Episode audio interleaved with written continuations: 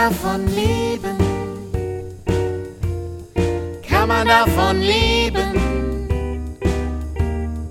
Kann man davon leben? Oder geht das eher nebenbei? Heidi Dai und Rock'n'Roll. Kinderliedermacherin, Beruf oder Berufung? Alles, was interessant ist rund um Kindermusik und Kinderlieder. Yeah.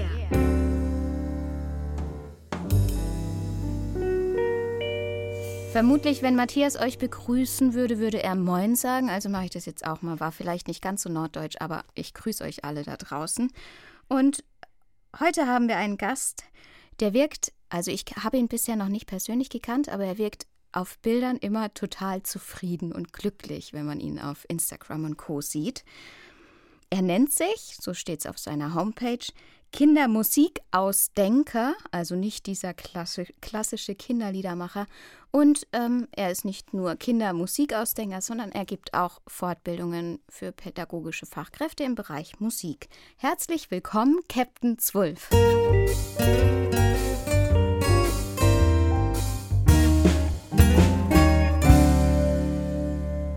Hallo. Hallo Matthias. Hallo Lucia.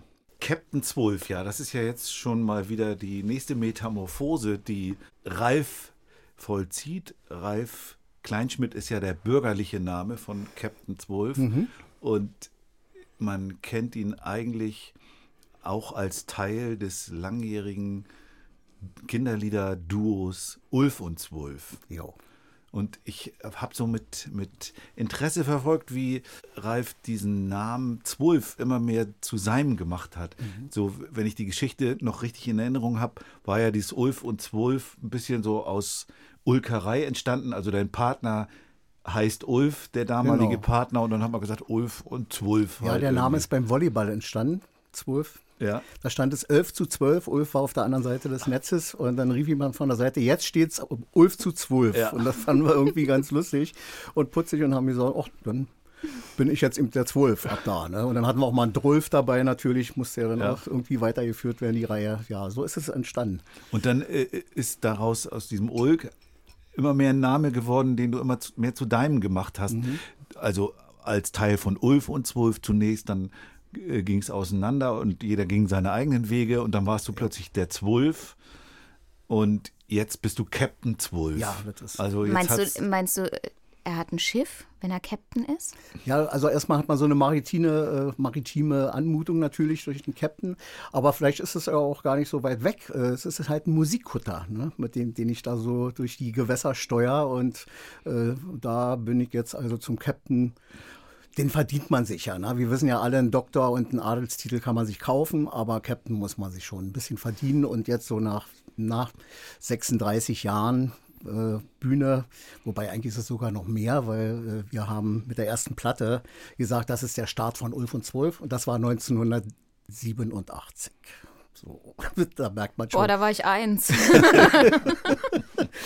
ja, also ich habe im nächsten Monat, äh, nee, übernächsten Monat dann auch auf der Geburtstagstorte zwei Sechsen. Insofern, äh, die kann man dann auch nicht mehr drehen. Mm.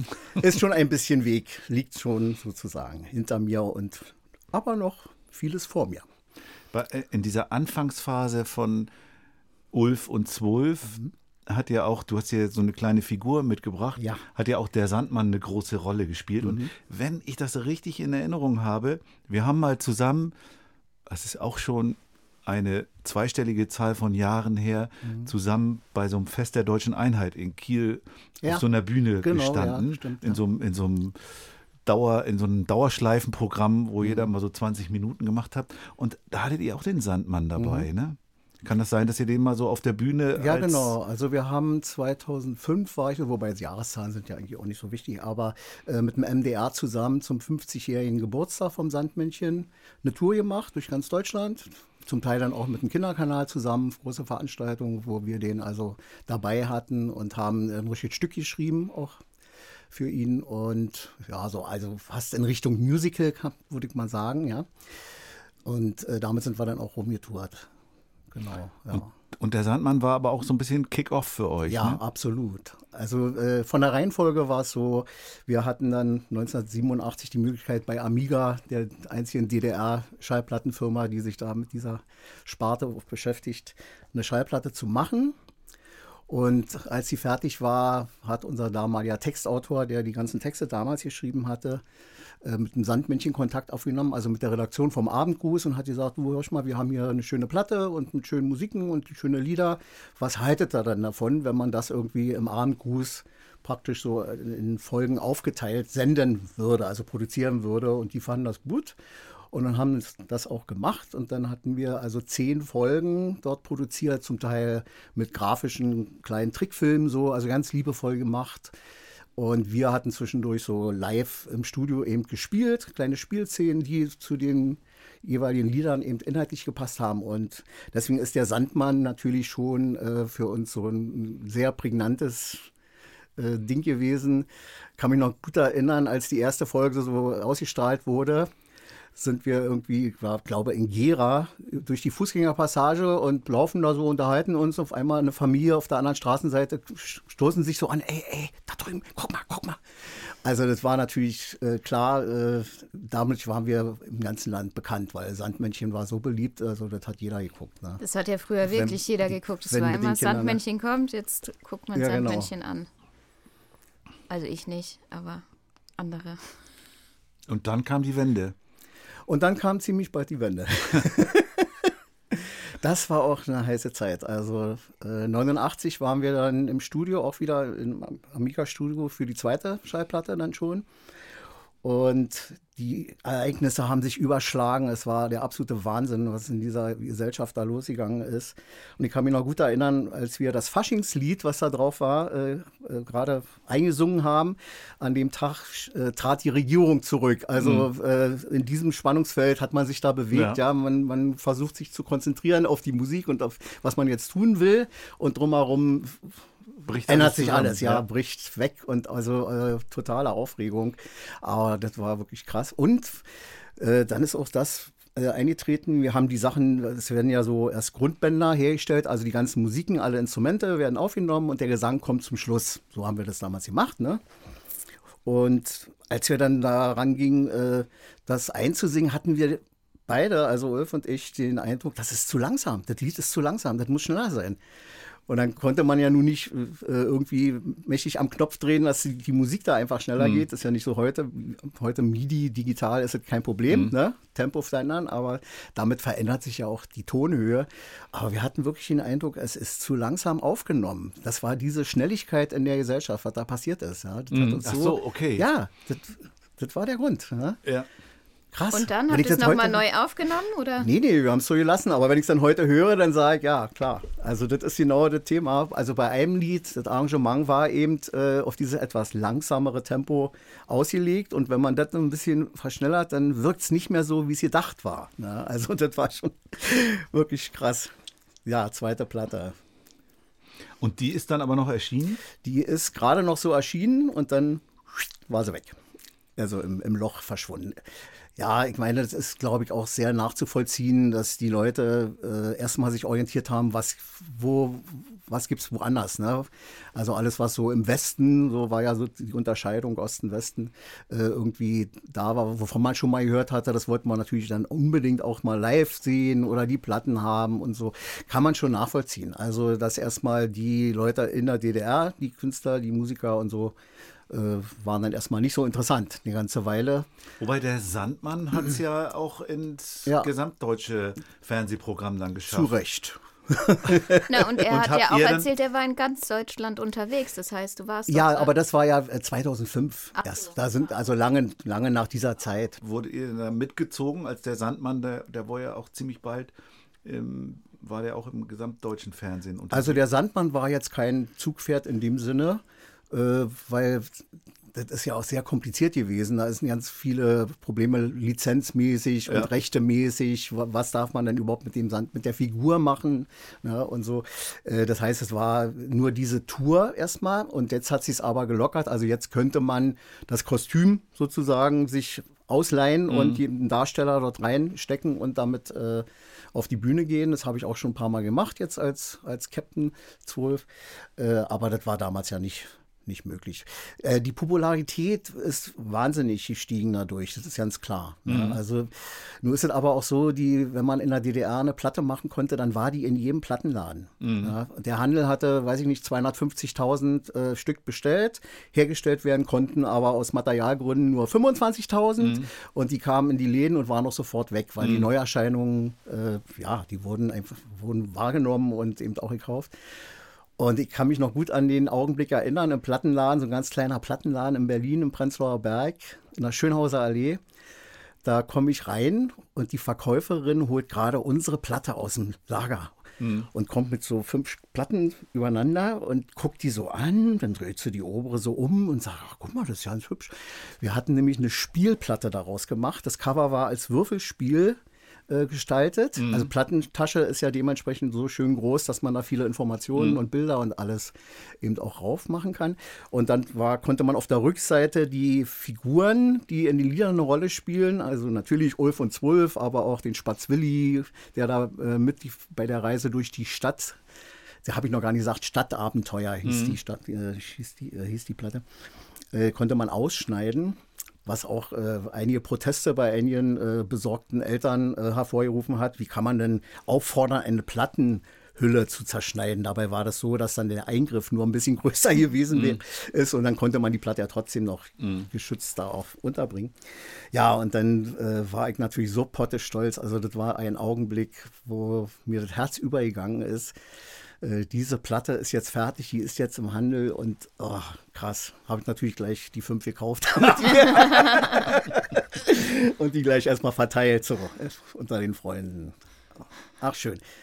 Also überhaupt diese Art der Produktion. Wir hatten 14 Tage äh, das Studio in der, Ami äh, in der Brunnenstraße äh, bei Amiga und das waren immer 10-Stunden-Termine. Ne? Und dann wurden da, war ja alles analog, also Naturinstrumente. Ne? Da wurde eine kleine Blaskapelle geholt, eine Dixieland-Band, äh, eine Rock'n'Roll-Kapelle und äh, Streicher. Äh, krass, richtig schön, ja. Und die haben dann die Arrangements, die hatte der Tobias Morgenstern damals alle komplett gemacht. Die haben die dann eben eingespielt und wir haben da drauf gesungen und dann, ach, so wird dann innerhalb von 14 Tagen da diese, dieses Werk.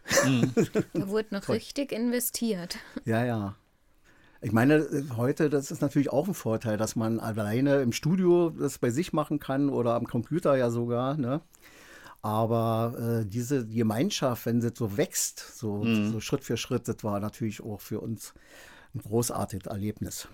Da sind wir wieder bei dem Thema, wie so ein Album entsteht. Ne? Da ist, bist du ja auch noch mehr, da ist ja der Entstehungsprozess, der führt ja dann schon zu so einem Album hin. Und du bist ja auch noch, äh, du machst ja auch noch Alben. Du hast ja sogar das sensationelle äh, Mammutwerk vorgelegt, ein 4-CD-Album Ja. zu machen. ja. Wie- Wie kann man denn sowas Wie wahnsinnig kann man denn machen? so was so was wahnsinnig machen? Das bot sich so ein bisschen an durch, durch das Sujet. Ja. Diese Scheibe, dieses Album heißt ja die zwölf Monate. Ja. Also es ging um die, um die Jahreszeiten, also natürlich für die einzelnen Jahreszeiten Mhm. jeweils eine Scheibe. So ist das erstmal der Hintergrund. Ich hab ein Glas am Fenster, steht mit einem Frosch, sehr grün und schön, der knipst nicht stundenlang die Erde. Wie morgen wohl das Wetter werde, legt ans Glas die Leiter ran und zeigt mir jedes Wetter Steigt er hoch, kommt ein Hoch, steigt er tief, oh ganz mies, zeigt er die Zunge, äh, gibt es Regen, winkt er mit der Mütze, große Hitze, dreht er sich im Kreis, fallen Flocken zart und weiß. Und ja, das war die letzte Produktion, die letzte CD-Produktion und ich glaube, das wird so auch bleiben. Ja. Naja, als CD halt. Also ihr habt ja die Erfahrung sicherlich auch. CD äh, nach der Veranstaltung so selten. Ich frage dann immer mal das Publikum, wer hat denn noch einen CD-Player? Und dann melden sich vielleicht so drei und sagen, ja, okay, hm, alles klar, die Zeit ist äh, erstmal vorbei. Bei der Schallplatte hat man es ja auch gedacht. Also ich konnte mir ehrlich gesagt nicht vorstellen, dass die nochmal irgendwie aktuell wird. Aber Vinyl, erstaunlicherweise, hm, ist, also, ne, bei den Neuerscheinungen, so von Bands, Ist das, Das nächste, was du dann machst, ist ein vier Vinyl-Album. Ja, oder ja. Irgendwie, aber das geht doch den, das geht doch dann schon noch weiter. Dann kann man da irgendwie in einer Scheibe dreidimensional oder so. Das, weißt du? KI. ja, das ist einfach die Entwicklung. Ich finde es ein bisschen schade, weil das ist natürlich, äh, finde es schön, was, wenn man ein Konzert erlebt hat, wo man wirklich das toll fand und eine gewisse Euphorie auch gerade in sich spürt, ja, vielleicht. Wenn man dann was mitnehmen kann, wo vielleicht noch eine Unterschrift drauf ist und so.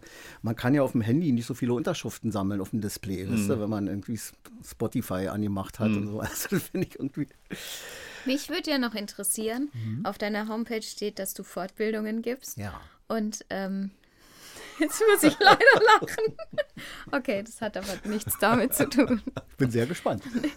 Ich, habe acht Folgen, habe ich es geschafft, ja? Acht Folgen. Also ich muss aufklären, mein Lieblings, mein Lieblingssatzanfang ist, mich würde mal noch interessieren.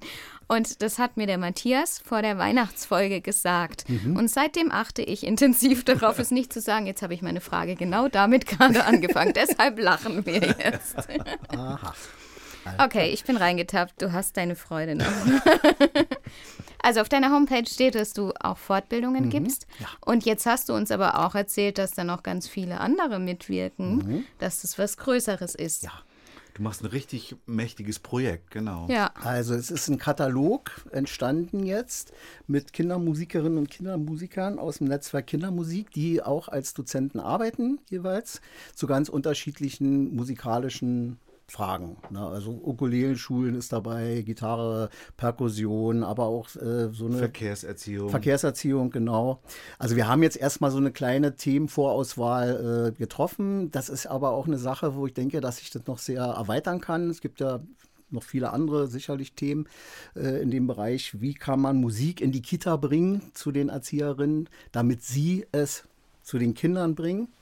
Das ist ja äh, so das wichtige Punkt. Wenn, die, wenn in Kindergärten nicht mehr gesungen wird, äh, reißt der Faden ab zur Musik überhaupt. Ne? Für Kinder ist heutzutage klar, wenn ich Musik, Musik entsteht, wenn ich hier auf den Knopf drücke oder auf, aufs Display und da ein bisschen rumwische dann ist Musik da. Ne? Und dieser Entstehungsprozess und dieses äh, tolle Erlebnis, Gemeinschaft äh, damit eben, also gemeinschaftlich Musik zu erzeugen, erleben, wie auch immer, äh, das ist eben unheimlich wichtig und da versuche ich äh, über diese Schiene dort eben an die dementsprechend Pädagoginnen und Pädagogen und Erzieherinnen und Erzieher ranzukommen. Sind das Fortbildungen in Präsenz oder ja, in online? Präsenz. Also wir gehen in die Einrichtung. Ja. Das Online- heißt, ihr macht Inhouse-Schulungen. Ja, genau. okay. Die haben ja äh, so Teamtage auch oder äh, sowieso Fortbildungen. Ne? Und da haben wir jetzt erstmal gesagt, äh, wir bieten zwar auch zwei äh, mehrtägige an, aber äh, die meisten sind ein Tag, acht Stunden. Das ist nun wieder wichtig, hm, weil sonst die Kita das nicht so gut abrechnen kann, irgendwie so. Aber das ist auch sinnvoll. Also da kann man, das kann man wirklich schön füllen. Haben, ja, du wolltest was fragen. Matthias? Den, die, Musik macht schlau, so ist die Überschrift dafür. Und da, wenn ich das Line-Up hier mal kurz vorstellen darf, Astrid Hauke, Frank Bode, Sandra Farin, Suli Puschpan, ich und Herr Meier, Tom, Tom, Thorsten Walter, Katrin Thiele, die kommen ja aus allen Ecken Deutschlands, aber die, und die sollen auch überall in Deutschland sein. Ja, so wie Fortbildung. wir, wie wir normal arbeiten. Ne? Wenn wir eine äh, Konzerteinladung haben, dann fahren wir ja auch durch die halbe Republik und Und wie bringst du den Haufen zusammen? Nein, nicht alle gleichzeitig, sondern äh, jeder hat sein Workshop-Thema und äh, die können sich jetzt sozusagen, die User können sich das rauspicken. Wir würden gerne, uns interessiert dieses Thema, das macht der und der, ne? Und dann frage ich dort an, könnt ihr zu den Terminen, wo die sich das vielleicht vorstellen könnten und wünschen? Und dann fädeln wir die zusammen. Also ist eigentlich wie eine Agenturtätigkeit letztendlich, ne? aber eben spezialisiert auf Musik. Und damit wirst du natürlich jetzt auch auf der Didakta sein, Genau. die ja in diesen Tagen stattfindet. Und wir sind live. Wir sind auch dabei mit Live-Podcasts auf Ja. der Bühne von Kindermusik. Ja, habe ich schon gesehen. Schön. Da hast du dann aber ein großes Projekt Ja, ein schönes Projekt. und ganz viel Arbeit. Genau. Das bleibt nicht aus. Und du bist sowieso irgendwie Master of Collaborating, also du machst äh, Netzwerkarbeit. Ich habe so gesehen, du arbeitest auch bei Songs mit anderen zusammen, mit Dirk Scheele, Robert Metcalf. Hast Ich du und Herr zuletzt was Meier, oder? Ja, mit Ich und Herr Meier haben wir gerade ein Lied am Wickel. Das soll ein Traumberufe-Lied werden. Also Berufe, die gar keine sind, so wie, wie der schöne Beruf Wolkenkratzer zum Beispiel. Mhm. Sowas taucht dann damit auf. Und, Und mein Lied für euch? Das war, äh, das war die, was du jetzt gerade angesprochen hast, mit Dirk Scheele, der hat da mitgesungen und auch Gitarre gespielt und Robert Metcalf hat dann auch eine kleine Zeile gesungen, weil da geht es so ein bisschen um den internationalen Kindertag auch. Äh, ein Lied für die Kinder eigentlich, äh, an die Kinder, weil ich fand es irgendwie mal ganz schön und angemessen, dass man auch mal so zurückgibt, das alles. Wir feiern Kindertag. Wir singen hey,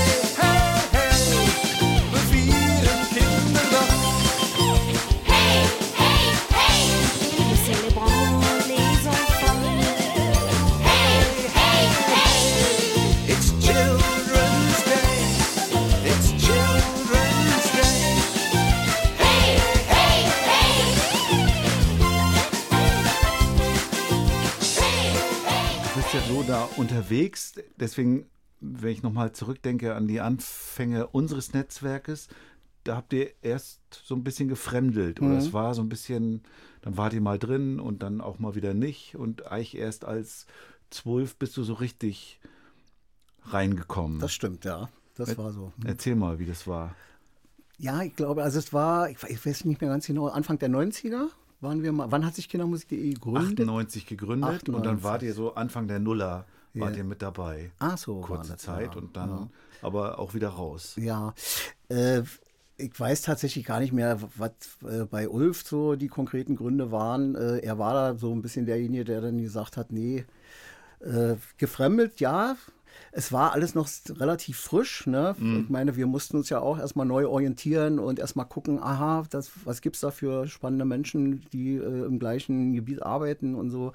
Äh, und da war irgendwie noch nicht die, diese die, was so eigentlich so selbstverständlich wäre, diese Neugier da, na, wat, wie macht ihr denn das und was macht ihr? Also es wäre ein wunderbarer äh, Punkt gewesen, sich da auszutauschen. Ne? Und irgendwie waren wir da noch nicht so. Wir waren vielleicht noch so ein bisschen down von der ganzen Wende-Geschichte. Das könnte ich mir vorstellen, aber so ganz genau kann ich es dir nicht mehr sagen. Aber als Zwölf, äh, die Marke Zwölf eben äh, sozusagen zu etablieren, ja relativ neu auch, weil Ulf und Zwölf gab es ja dann ab 2016 nicht mehr. Da war das mir doch ein Bedürfnis, ne? dieser Austausch und da war ich irgendwie auf, auf einem anderen Status. So. Arbeitet ihr eigentlich beide, ihr seid ja beide als Solokünstler jetzt unterwegs, Mhm. mit dem Repertoire von Ulf und Zwölf? Ja, und zwar, äh, das haben wir aber immer schon gemacht, äh, jeder seine Lieder. Achso, ihr habt immer Ah, äh, auch, okay. habt ihr nie zusammen geschrieben? Na, wir hatten gleich äh, bei der ersten Produktion, da haben wir zwei Titel sozusagen zusammengeschrieben. Äh, Da, da ist es so wie, wie bei den Beatles, nicht mehr genau so zu Ja. sagen, wer, von wem ist dann die Melodiephrase Ja. oder so.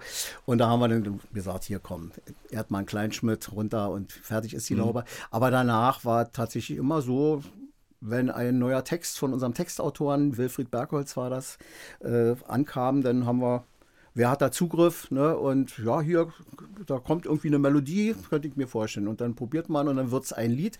Und dann ist eben der Text von Wilfried Bergholz und die Musik in dem Fall von mir. Und dann äh, spiele ich die natürlich Ah, auch das noch. heißt, ihr habt nicht selbst getextet?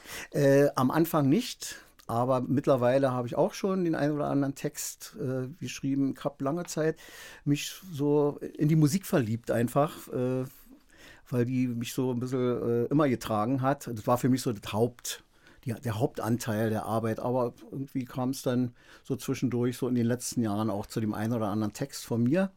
Äh, auch so ein bisschen aus der Familiensituation heraus ist ja auch, äh, es ist ja so, seit 2014, die Liebe hat mich doch nach Leipzig gezogen, zu meinem Schatze mit 3a, ja, Katrin.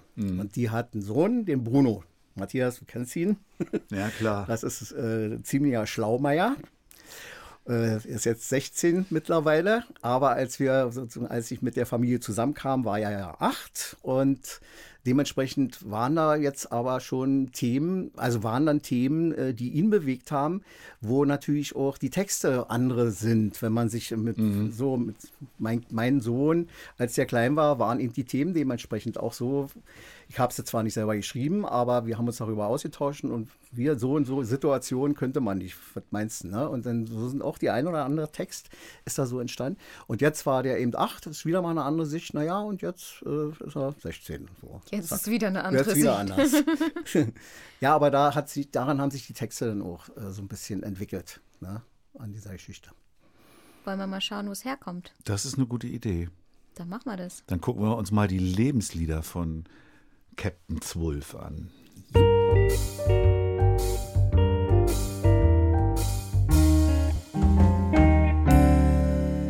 Das gibt los mit der Behauptung, ich glaube, es gibt das Glück. Ja, Und zwar in einem Song wird diese Behauptung aufgestellt von der Band Pankow. Der heißt Stille. ja. Was hat der für dich zu bedeuten, der Song? Das war, der ist äh, entstanden in einer Zeit, wo in der DDR gesellschaftlich unheimlich rumort hat, also wo die Unzufriedenheit immer stärker wurde, ja, wo immer klarer wurde, dass äh, das alles nicht so richtig stimmt und nicht so richtig passt, wie, wie hier agiert wird. Und diese Band Pankow, die ist Anfang der 80er Jahre plötzlich aus dem Nichts aufgetaucht mit einem Rockspektakel, also richtig eine, ein schönes Bühnenstück über einen Lehrling, Han, äh, Paul Panke hieß der, genau. Und anhand eines, äh, an seiner Situation, die dieser Lehrling erlebt, äh, wurde ganz viel Gesellschaft mit bearbeitet in den Texten. Ja? Also was den Leute also wirklich aus dem Herzen gesprochen hat, aus der Seele, mit einer grandiosen Rockmusik, äh, hat so geknallt und war so toll. Und ein tolle Bühnenbild und so. Und das Äh, war dann auch gesellschaftskritisch? ja, oder? ja, genau. Die, die, die Texte waren eben einfach erdig. Ich meine, äh, es ist schon so gewesen, es gab äh, staatlicherseits immer die Be Beargwöhnung, dass man dem Volk nicht zu viel zumuten möge, weil die Werkstätchen sollen ja ihre Arbeitskraft äh, und zur Erfüllung der Pläne einsetzen und ein bisschen Erbauung brauchen sie schon, ne? aber bitte keine Probleme so groß. Also das, das wurde schon äh, da sehr genau beobachtet. Und die Texte waren aber so, dass sie äh, Durchging. durchgingen. Genau. Ne? Und äh, man hatte auch als DDR-Bürger sehr, äh, sehr gut gelernt, zwischen den Zeilen äh, in den Texten so Informationen zu finden und äh, Verbundenheit äh, da, äh, herzustellen oder, oder wahrzunehmen. So, das war also der Start von Pankow und dann Mitte der 80er Jahre kamen sie mit dem zweiten Rockspektakel äh, raus. Das hieß Hans im Glück. Und das war so negativ, positiv, also man kann es gar nicht mehr so genau beschreiben, aber das hat genau den Nerv der Zeit getroffen, wie, äh, wie ich mich und viele andere auch gefühlt haben. Und Da dieses- warst du so Mitte 20? ja, ja, hm, genau. Und dieses Lied Stille, äh, da gibt es eine Textzeile, da haben sie wahrscheinlich eine große Diskussion mit, dem, mit, den, mit der Redaktion von Amiga gehabt. Äh, Und als neulich in der Zeitung etwas stand, wo ich meine eigenen Fragen wiederfand, das war im Park, als wir das lasen und das Laub wegflog wie alte Phrasen. Und live haben sie dann gesungen statt meine eigenen Fragen, meine eigenen Zweifel. Ja. Und wie all die Phrasen, Ja. die man erlebt hat, täglich auf irgendwelchen Plakaten und ne, das war ja, der Sozialismus ist ja nach vorne geprescht, immer nach oben, immer nach oben. Das war ja der blanke Wahnsinn. Ja, und das war eben nicht so. Und die, äh, das war der Zeitgeist, äh, der dort genau getroffen wurde. Und deswegen ist dieses Lied mir sehr, sehr nahe. Und, gla und glaubst du, es gibt das Glück? Ja, 100 Pro. Ich weiß es sogar. Ach so. ja, ein schöner Song, in den wir auch mal reinhören. als in der Zeitung etwas stand, wo ich meine eigenen Fragen wiederfand. Das war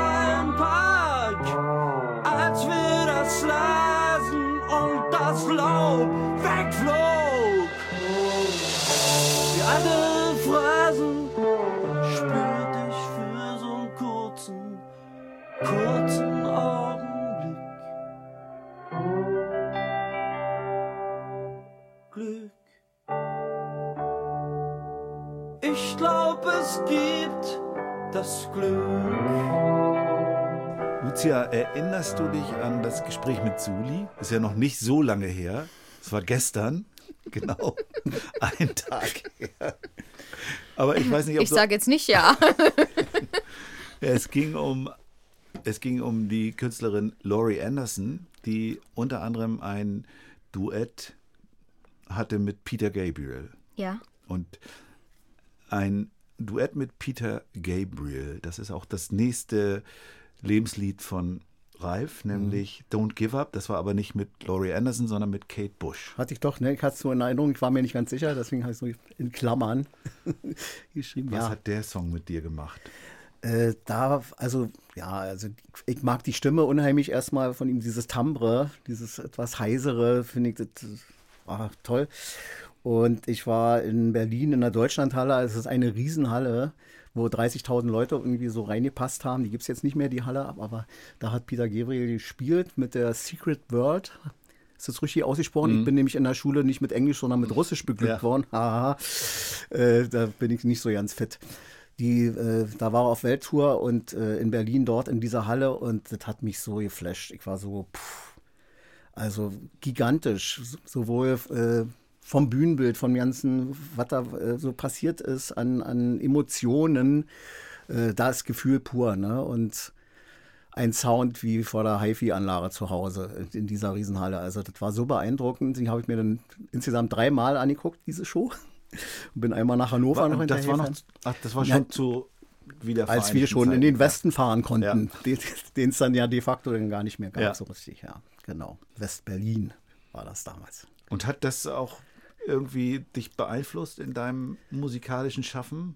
Ich glaube, dass ich sowas irgendwie doch wahrnehme und aufsauge, äh, also jetzt nicht bewusst, aber Ja. das sind Stimmungen, ne? äh, und dass die vielleicht in die Musik mit einfließen. Also ich bin ja schon ein ziemlich romantischer Knochen, ne? Äh, und so lyrische Sachen liegen mir sehr. Aber rhythmisch und so und ein bisschen, wo es mal zur Sache geht, da fühle ich mich auch sehr wohl. Also ist ja nicht nur das eine oder das andere. Ja, aber das, so in dieser Richtung holt mich das ab. Hm? Dann hören wir mal Don't Give Up. No fight left, or so it seems. I am a man whose dreams have all deserted. I've changed my face, I've changed my name,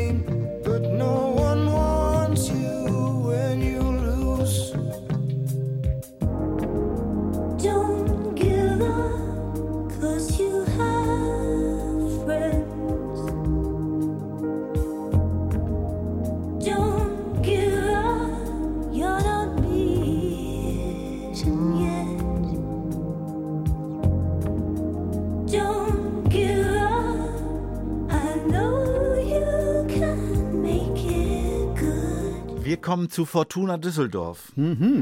Yes. Dein nächstes Lebenslied ist nämlich, ich glaube immer noch die, die Hymne von, die Einlaufhymne von Fortuna Düsseldorf, weil sie auch von einer Düsseldorfer Band stammt. Jawohl. Nämlich von den Toten Hosen. Das hätte ich jetzt gewusst. Mann. Und weißt du auch, welcher Song das ist? Den Ach kennst so, du. hast Den, du mit mir gesprochen. Ich kenne den Song, aber keine Ahnung welcher. Aber du ich wusste, bestimmt, dass ich es Du gespielt hast ihn bestimmt gehört, das ist nämlich Tage wie diese. Ja. Aber was bedeutet der für dich? Das ist ja das Interessante. Äh, Das ist dann mehr so die, die Band an sich, äh, weil die liebe ich wirklich richtig dolle, muss ich sagen, ja. Äh, Ich habe es jetzt endlich geschafft, vor, im vorigen Jahr zum Konzert in Leipzig, äh, sie mir mal live anzugucken.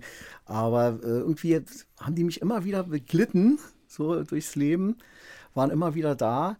Und äh, wenn ich zum Beispiel an diese Dokumentation denke, über die Band, so tourbegleitet, äh, wo also menschlich auch äh, ich so eine, ich ich nenne es jetzt mal Seelenverwandtschaft, ne? Wie die, äh, wie die ticken und so, äh, da fühle ich mich unheimlich abgeholt. Also äh, da bin ich dabei. Ne? Und dann musikalisch, ja, das sind, äh, ich sag mal, ich behaupte jetzt mal relativ einfach gestrickt, aber so, äh, dass es eben die Leute, die Massen erreicht. Ne? Man sieht es ja, wenn die vor zigtausend Leuten spielen, das ist alles nachsingbar, die Leute sind dabei und das ist schon auch so, finde ich, so ein kleiner Auszeichnungsmerkmal, dass man so eine Musik macht, ne? die, die irgendwie gleich im Bauch, in die Seele, wie auch immer, in die Beine. Und wann sind die in dein Leben getreten? Oi, oi, oi, oi, das weiß ich nicht so genau. Das weiß ich gar nicht so genau. Irgendwann waren die da, Toten Hosen. So. Also das, der Song Tage wie diese ist ja noch gar nicht so Der ist alt. nicht so alt, nee. 2012. Und ich, ich weiß nur, die hatten eine coole Aktion, die Toten Hosen. Ich weiß nicht, ob sie das überall gemacht haben, aber die haben so, so Mini-Konzerte, irgendwie Wohnzimmerkonzerte. Geheim, Ja, ja, Geheimkonzerte Geheimkonzerte. ver, äh, verschenkt. Ja. Und es war eben auch in Kiel, äh, bei irgendeinem Fischla Fischladen, Mhm. haben die auf der Straße davor gestanden und gespielt. Und, Mhm. und das kriegte nur mit, wer zufällig gerade da war, weil Ja. es durfte überhaupt nicht beworben werden, Ja. weil sonst wäre klar gewesen, dass es aus dem Ruder gelaufen wäre. Aber Mhm. sind dann natürlich trotzdem, oh, guck mal hier, da, die Hosen und sowas. Fand ich auch eine witzige Aktion. Ich habe auch gerade gab es auch wieder eine Doku im Fernsehen, Auswärtsspiel hieß die.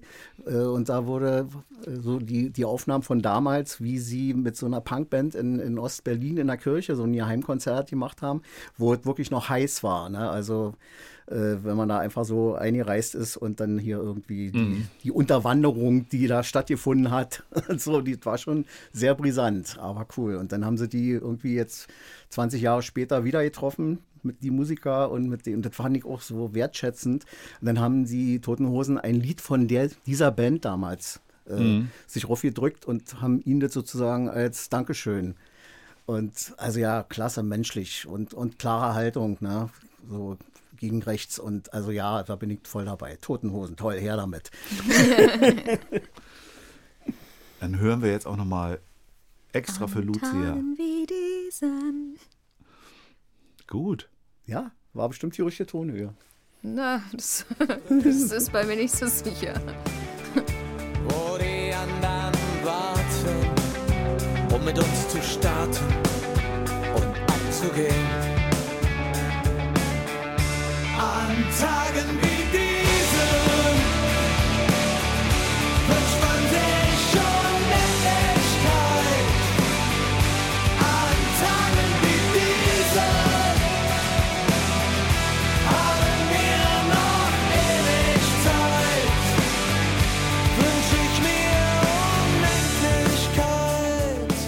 In eine ganz andere Kiste und eine ganz andere Zeit eigentlich auch. Einsam, zweisam, dreisam und am Ende doch allein. Hermann van Veen. Ja. Was hast du damit zu schaffen gehabt? Naja, es gab äh, auch schwierige Phasen so in meiner Partnerschaft. Und Hermann van Veen ist für mich sowieso ein Gigant als Mensch, als Künstler. Und der hat mich da getröstet mit so Liedern. Ne? Also ja, hat mich abgeholt und es war für mich wichtig, weil das war wirklich so ein, so ein kleiner Halt. Ne? Fand ich so, ja, das war's eigentlich. Mehr, mehr kann ich gar nicht sagen dazu. In deinem Leben gab es dann Verwerfungen, die dich, die das nötig gemacht haben. Ja, na klar. Ich meine, äh, wer kennt das nicht, ne? Höhen und Tiefen und so. Äh, in, in allen Bereichen treten die auf. Also, äh, aber ja, da hat mir diese Musik irgendwie geholfen und daran war so Und äh, ich meine, Anker. ist ja nochmal wieder die Frage, das ist ja von 1981. Mhm. Wie hat, hat Hermann van Veen denn auch äh, in der DDR spielen Ja, können? ich habe ihn einmal gesehen. Ich weiß nicht, ob er öfter da war. Einmal äh, in, in Berlin bei einem Konzert. Das war auch äh, krass. er hat dann so ein, ein Telefon auf Telefonanruf zu seiner Omi äh, auf der Bühne und ich glaube, da war irgendwie gerade Olympiade irgendwie oder irgendein Sport, äh, internationaler und die DDR hatte ja sehr gute Sportler Ja. und Sportlerinnen, die waren ja immer irgendwie auch sehr präsent und vorne dabei. Und dann sagt er so zu seiner Omi am Telefon an einem imaginären, ja, Omi, ich bin hier in Berlin, in Ostberlin. Hm? Die machen hier ganz tolle Sportler und ganz viel Stacheldraht. Boah! Hättest du in dieser großen Halle eine Stecknadel runterfallen hören können. Ja. Es kam ja Gott sei Dank nicht dazu. es fiel keine Stecknadel. Ja. Ja, so, ne? Und das war natürlich krass. Und auch da wieder äh, toller Sound und die Musik ist einfach grandios. Was will man sagen? Dann Hören wir hören, rein? hören wir auch mal Hermann Veen. musste, war Gott sei Dank niemand dabei, der sagte, ach Gott, was hast du denn?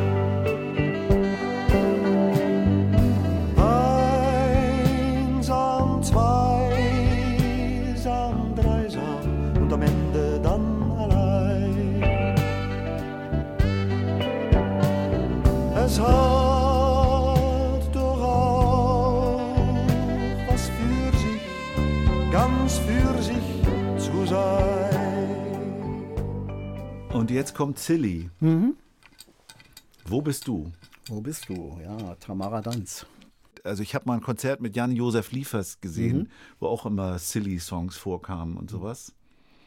Die sind ja irgendwie zusammen. ein Äh, mit Anna Los, die Ja. ja, die, ja, die äh, ja eigentlich Schauspielerin ist und Ja. dann aber eine Zeit lang bei Silly Ja. äh, als Sängerin die Nachfolge von Tamara Danz angetreten hat, also viele Jahre später.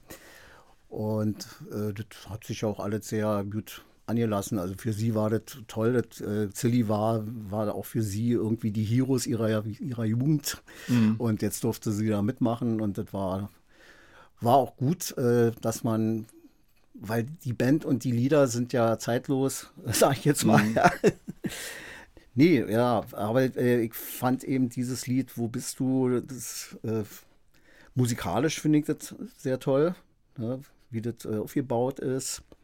Und Das hat schon einen komplexeren Aufbau. ja, ne, so, und das finde ich schon wirklich, äh, da ist auch viel zu entdecken drin, ne, wenn man und dieses Thema, so wie sie das singt, äh, ist eben auch wieder äh, emotional sehr, sehr packend. Ne. Silly hast du aber, hat dich schon immer begleitet? Oder? Na, äh, also das wäre jetzt ein bisschen dolle gesagt. Äh, Wir haben, die waren immer präsent, ne? seit sie da waren. Silly war eine feste Größe im, äh, in der DDR und dann ja auch bundesweit.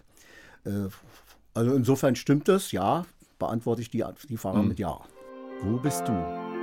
Die Nacht hat den Tag langsam umgebracht und alle Kerzen grau gemacht. Ich kühle am Fenster mein Gesicht. Wo bist du, wo bist du, warum kommst du nicht? Die Straße schickt lockend ein Lachen rauf. Ich will es nicht und werf's wieder raus. In meinen Tränen schwimmt Kerzenlicht.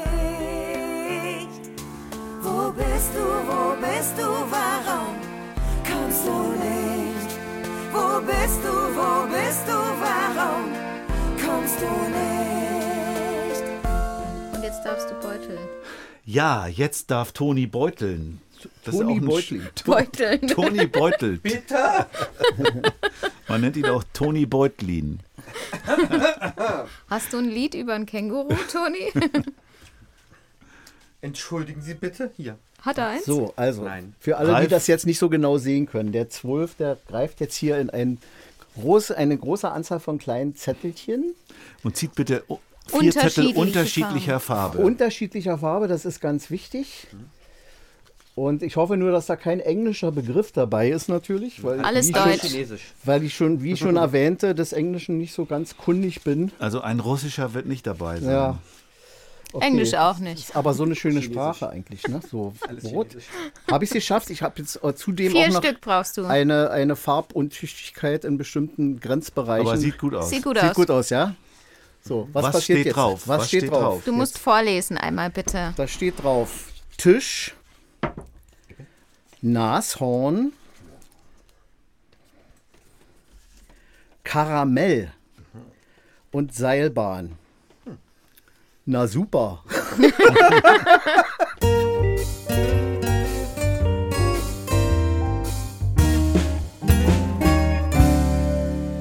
Also, wir haben die äh, fantastischen Begriffe Tisch, Nashorn, Karamell und Seilbahn. Und aus denen wird Captain Zwölf, der Liedermacher Captain Zwölf, jetzt ein Lied entstehen lassen. Er hat schon zur Gitarre gegriffen und sinniert Der über die, Liederausdenker. der, der Kinderliederausdenker, Kindermusikausdenker. der Kindermusik. Kindermusikausdenker Captain Zwölf. Lieder sind ja auch irgendwo Musik. Manchmal. Er guckt noch ein bisschen auf die Begriffe Ja. und ist dabei, die jetzt zu einem Lied zu verarbeiten. Man sieht, wie es Ich arbeitet. Bin mir gerade nicht ganz sicher, vielleicht könnt ihr mir da mal helfen, ihr beiden. Karamell, äh, ist das äh, ein Bonbon, den man, das man lutscht? Kenne ich als Karamellbonbon. Ja. Oder äh, gibt es auch Karamelltee? Oder Karamell Karamellisierter Zucker. Karamell ist Karamell. Karamell ist ein Kar Ah, das ist ein Zucker. Ein, ein karamellisierter Zucker. Okay. Was Süßes. Was Süßes. So, die Begriffe sollen dann vorkommen. Ja? Okay, aber äh, muss ich jetzt nicht zwingend reimen, hoffe ich Aber doch. Karamell kann auch die Farbe sein, gell? Oh. Wollte, will ich auch mal noch äh, in den Raum werfen. Karamell, Ja. ja. Ja. Leichtes bräunliches, gelbliches Beige. Falls du nichts mit Zucker haben möchtest. allein schon eine Songzeile. Ein leichtes, bräunliches, gelbliches Beige. Die Seilbahn ist ein bisschen weit weg. Also, ansonsten ist es eigentlich ganz hübsch. Ein Nashorn sitzt bei Tisch. Es lutscht ein Karamell. Es fühlt sich ziemlich frisch, hat sich jetzt auf Tisch gereimt, und fährt mit der Seilbahn schnell weg.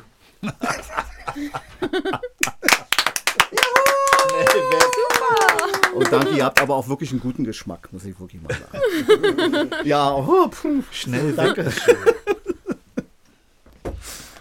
So schnell geht's, so schnell kann man einen Song schreiben. Das wird ein Hit, ich fühle es ganz deutlich. Ja, alle, alle die Lieder, die hier bei uns im Podcast entstehen, Ja. werden Hits. Werden Hits. Genau, so ist es. Ich bin immer überzeugt davon. Und dann wird es jetzt Zeit, ihr Lieben, für den beliebten Heidi Die und Rock'n'Roll Fragebogen.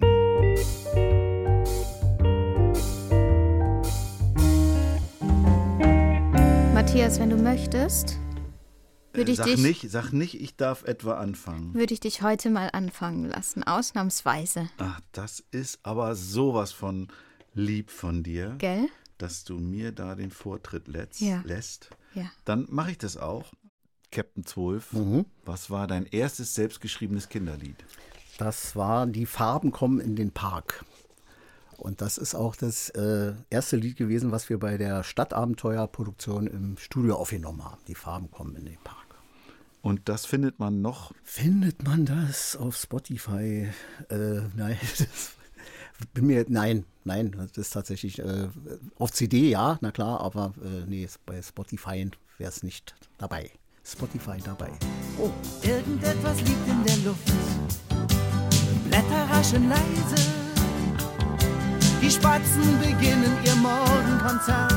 Ein Adler dreht seine Kreise. Am frühen Morgen sieht die Stadt noch farblos und verschleiert aus. Nur langsam heben sich die Bilder aus dem Schwarz der Nacht heraus. Die Farben kommen in den Park, die Farben kommen in den Park, die Farben kommen in den Park, die Farben kommen in den Park. Was erwartest du dir vom Kinderliederkongress im Oktober in Hamburg? Ja, da finde ich, freue ich mich wirklich schon drauf. Äh, Ich war schon mal bei einem äh, Kongress dabei, Anfang der 90er war das so. Und fand es sehr spannend und war damals sehr überrascht, wie viele Menschen da sich mit diesem Thema auch beschäftigen, offensichtlich. War uns ja noch gar nicht so bewusst. Und ja, da freue ich mich. Also natürlich, äh, es werden ja auch sind Workshops geplant, wo ich mir Anregungen erhoffe. Vielleicht auch sogar für meine 12 Music Akademie, äh, dass man da vielleicht auch noch Themen äh, mitfindet. Dann natürlich Freunde und äh, Kolleginnen und Kollegen wieder treffen, zusammen äh, gute Zeit haben. Und fürs Netzwerk äh, freue ich mich, wenn da eben eine Medienöffentlichkeit dadurch entsteht. Also einfach die öffentliche Wahrnehmung mal äh, nochmal so ein Ausrufungszeichen kriegt. Ach, guck mal an, da gibt es einen Kongress über Kinderlieder. Das muss, da muss ja was dahinter sein. Also im besten Fall würde sich dann auch so eine Neugier daraus ableiten, dass äh, Leute einfach auf das Netzwerk auch aufmerksam werden. Du bekommst 100.000 Euro. Hm. Was machst du damit? Ist ja ein ganz schöner Batzen. 100.000 Euro. Also äh, würde ich wahrscheinlich mehreres machen. Glaube schon sicher äh, jetzt so in Soul Music, in die Agentur und in die Akademie, diese Workshop-Geschichte dort äh, ein bisschen Geld investieren für Werbezwecke einfach. Dann äh, wollen, wollen ja mein Schatze mit 3a und ich dieses Jahr heiraten. Oh. Das haben wir jetzt verschoben, verschieben müssen. Eigentlich wollten wir das 2020 schon machen, aber aus Gründen äh, machen wir's, wollen wir es jetzt dieses Jahr machen. Ja, und da möchten wir natürlich viele Freunde einladen, ist ja ganz klar. Und das kann ein großes Fest werden gerne. Und dann würde ich aber tatsächlich auch gerne was, äh, einen Teil Geld spenden an zwei Institutionen in Leipzig. Beide mit einem Riesenherz. Äh, das ist einmal Bärenherz, äh, ein Kinderhospiz. Und das andere ist Löwenherz, eine Tagespflege für an Demenz erkrankte Menschen. Da war auch unsere Omi zum Schluss Ah ja. ihre letzten Tage. Dadurch haben wir diesen Kontakt und äh, ist so großartig, wie die, was die da für eine Arbeit leisten. Und im Kinderhospiz äh, bin ich eingeladen gewesen, mal zum Tag der offenen Tür äh, zu spielen. Und dann habe ich auch mal auf der Station ein, so ein Konzert äh, gegeben und das war so ergreifend und ja toll. Also das würde mir am Herzen liegen, da irgendwie in die Richtung da was ein bisschen hinzuschicken. Über welches Thema, das du noch nicht bearbeitet hast, würdest du gerne mal ein Lied schreiben? Tja, also äh, das ist jetzt so ein bisschen hier dieses Bild, was vor mir steht, diese, diese Zeichnung. Da ist ein Baumstumpf zu sehen, da fehlt die Krone, aber es sind noch sind schon wieder ein paar Triebe. Und so ein bisschen äh, ist das, das Thema, als Corona uns alle ausgenockt hat, äh, da habe ich dann irgendwie das Gefühl gehabt, na, ich werde nicht nochmal so starten, was die Kindermusik betrifft. Ist für mich, muss ich ehrlicherweise sagen, äh, Konzerte sind für mich schon in Richtung Hochleistungssport, ich mal. Also von der, von der, einfach, was ich da an körperlicher Aktivität mit reinsetze und so. Das heißt, ich bin jetzt in einem Alter, wo das nicht mehr ganz so locker ist und irgendwie finde ich auch, äh, ist, dass sich so ein bisschen äh, so ein Abschnitt jetzt abrundet. Ne? Also ich habe äh, ein ziemlich gutes Netzwerk, ich habe äh, immer noch schöne Konzerte ne? und bin in der glücklichen Situation, da auch bisschen aussuchen zu können, was ich machen will. Also das wird weniger. Und daher äh, denke ich, dass ich ja nicht mal jetzt so äh, unbedingt als erstes ein Kinderlied-Thema hätte. Und bei dem anderen, ich glaube, äh, ja, eigentlich ist mal wieder ein Liebeslied für meinen Schatze fällig. ich habe hier schon eins geschrieben, gleich am Anfang, aber ich finde, jetzt wäre eine gute Zeit. Das mache ich. Die nächste Frage haben wir schon teilweise besprochen. Was bedeutet das Netzwerk Kindermusik für dich? Ja, genau, diese, also vernetzen, ne, äh, Synergien erzeugen, sich gegenseitig helfen. Also das war auch wirklich grandios in der Corona-Zeit, wo wir alle erstmal überhaupt nicht wussten, wie, wie kann es jetzt weitergehen. Alle Konzerte waren nicht mehr möglich. Für viele ging das sehr ans Eingemachte ne? und manche, bei manchen war das noch nicht mal da. Also äh, da gab es dann den Austausch, ey Leute, ich habe hier was gefunden, hier bei der Orchesterstiftung zum Beispiel, da, die haben hier so einen kleinen so einen kleinen äh, Zuschuss ausgelobt, äh, da könnte man sich bewerben und so. Also dieser Austausch, ne? oder auch äh, heute äh, über die neuen Medien, soziale Medien, wie geht man mit Spotify um, was passiert bei YouTube und GEMA, GVL, also so eine Themen, die auch alle ja eigentlich angehen im Netzwerk. Und das ist dort eben, wird dort äh, kommuniziert und ausgetauscht und finde ich sehr wertvoll. Das, das war es eigentlich, ja. Sicherlich gibt es noch mehr Aspekte, aber Welchem Genre würdest du dich zuordnen? also am ehesten Folk, wobei ich doch denke, äh, also da kommt sind so ein bisschen die Wurzeln. Also Gitarre spielen, äh, da hat uns dieses äh, Bluegrass oder Fingerpicking Anschlagstechnik, die hat uns sehr gereizt äh, in jungen Jahren. Und dann wollten wir uns die natürlich irgendwie raufdrücken und dann haben wir äh, die ganzen Gitarren-Heroes, äh, Heroes, äh, eine Schallplatte auf die langsame Geschwindigkeit gestellt, die Gitarre runtergestimmt, damit sie damit man nachvollziehen konnte, welche Seite und so. Und dann gab es ja auch äh, eine große Folk-Bewegung in der DDR. Also eine Zeit lang war das so absolut der Renner. Wahrscheinlich auch, weil da zwischen den Texten, also in den Texten sehr viel eben auch transportiert werden konnte. Und da war äh, Folk, ja. Und wir waren äh, in Jugend- und Studentenclubs unterwegs. Aber ich wollte sagen, äh, ich finde, manche Musiken von mir, die könnten auch eine Popnummer sein, wenn die entsprechende Arrangement wäre. Mhm. So, ne? Oder und das, eigentlich ist es ja auch wurscht, weil äh, für die, die Kinder ist das, glaube ich, egal. Wenn sie, wenn das irgendwie zündet, ne, diese Musik, dann kann das auch ein Tango sein. Oder irgendwas anderes Schräges.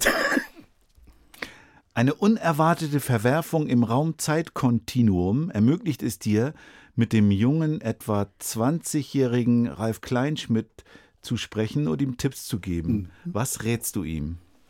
Das ist ja lustig. ähm, ehrlich, äh, ich würde sagen, mach alles so. Mach alles so, wie es kommt. Ich würde nicht anders machen. Jetzt hat es alles gebraucht äh, und es hat mich zu dem gemacht, was ich jetzt bin. Glücklich. Es gibt das Glück. Es gibt das Glück. Das stelle ich nicht in Frage. Du etwa? Da sprechen wir ein andermal drüber. Was ist deine wichtigste Fähigkeit, die dich in die Lage versetzt, Kinderlieder zu schreiben? So, jetzt hab ich's. Ich glaube, dass ich ganz gute Antennen habe, so für Melodien und, und Refrain, Songstrukturen, dass es also ganz gut nachvollziehbar ist, so von der Musikalität. Ich glaube, dass ich auch sehr sorgfältig mit Texten umgehe, was, äh, wie wir Botschaften vermitteln, weil wir wollen nicht belehren, aber wenn was Lehrreiches dabei ist, ist es ja auch nicht schlecht. Ne? Also äh, ja, Sorgfalt, Antennen. Du bist mit einer Zeitmaschine in die Vergangenheit gereist, denn du bist eingeladen bei den Cashs. Es sind viele Größen aus der Popwelt dort, unter anderem Pankow, Peter Gabriel, Ah. Kate Bush, die Toten Hosen, Hermann van Veen, Silly. Im Hause Cash ist es üblich, sich als Neuling den Eintritt mit einem Lied zu verdienen. Deshalb bittet Johnny Cash dich vor dem Essen, eins deiner Lieder vorzutragen. Welches spielst du?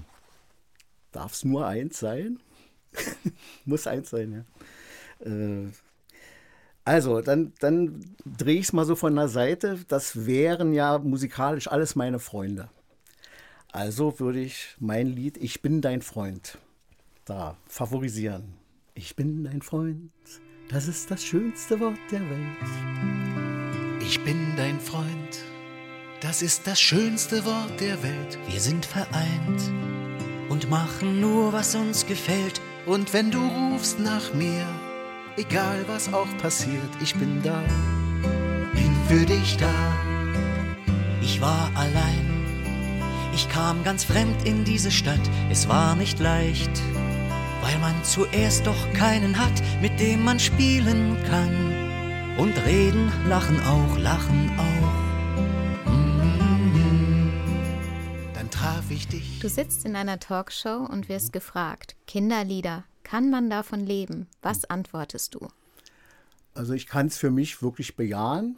Zu DDR-Zeiten äh, war es auf jeden definitiv. Es gab immer und gibt immer so saure Gurkenzeiten, wo das ein bisschen knapper ist, aber andere äh, Hochtourphasen, äh, wo man dann äh, eben auch dementsprechend Honorare einnimmt und damit übers Jahr gut hinkommt.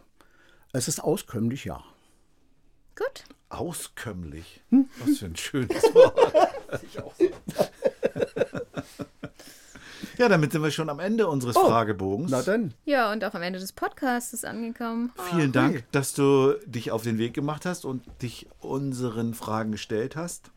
Na dann Ja, danke schön. Vielen Dank an euch, an euch beide und an Toni hier, dass wir hier bei dir im Studio das machen durften. Ja, wir sagen auch mal Danke. Gerne, gerne, danke. Dass ihr euch die Zeit genommen habt und ich finde das toll. Also so, es ist wirklich toll. Ja, toll. Mehr kann ich sagen. Dankeschön. Die Songs, die wir jetzt nur anspielen konnten, sowohl von Ulf und Zwölf oder von Captain Zwölf, sowie auch die Lebenslieder von Captain Zwölf, die könnt ihr alle auf der begleitenden Playlist zur Folge euch in ihrer epischen Breite anhören. Ihr könnt uns Nachrichten schicken, wenn ihr mit uns in Kontakt treten wollt, wenn ihr Fragen habt, wenn ihr Wünsche habt, wenn ihr Feedback habt. Wir freuen uns über alles. Und ihr könnt uns live erleben auf der Didakta. Wenn ihr sehen wollt, wie Matthias sich schlapp lacht, weil ich mal wieder nichts weiß. Oder mh, er sein schlaues Wissen von sich gibt, dann kommt doch gerne zur Didakta. Jetzt bist du dran mit schlauem Input. Vom 7. bis zum 9. März 2023 in Stuttgart auf der Bildungsmesse in den Messehallen dort, jeweils immer von 10 bis 11. Da kann man dann auch auf dieser Bühne zum Beispiel Captain 12 live erleben. Jawohl. Und ähm, falls ihr das nicht schaffen solltet, könntet ihr uns auch beim Kinderliederkongress treffen. Da sind wir auch auf jeden Fall. Alle. Fast alle. Die meisten. Wir bedanken uns natürlich auch noch beim Netzwerk Kindermusik. Wir müssen, Ohne Moos nix los. Genau, wir müssen hier äh, im Hotel äh, absteigen, wir müssen äh, Studiokosten, wir haben äh, Fahrtkosten, all das wird vom Netzwerk Kindermusik übernommen, wofür wir uns sehr bedanken und uns auch darüber freuen. Richtig? Und dann bleibt mir eigentlich nichts weiter, als euch das Tschüss anzubieten. Tschüss. Tschüss. Tschüss. Tschüss.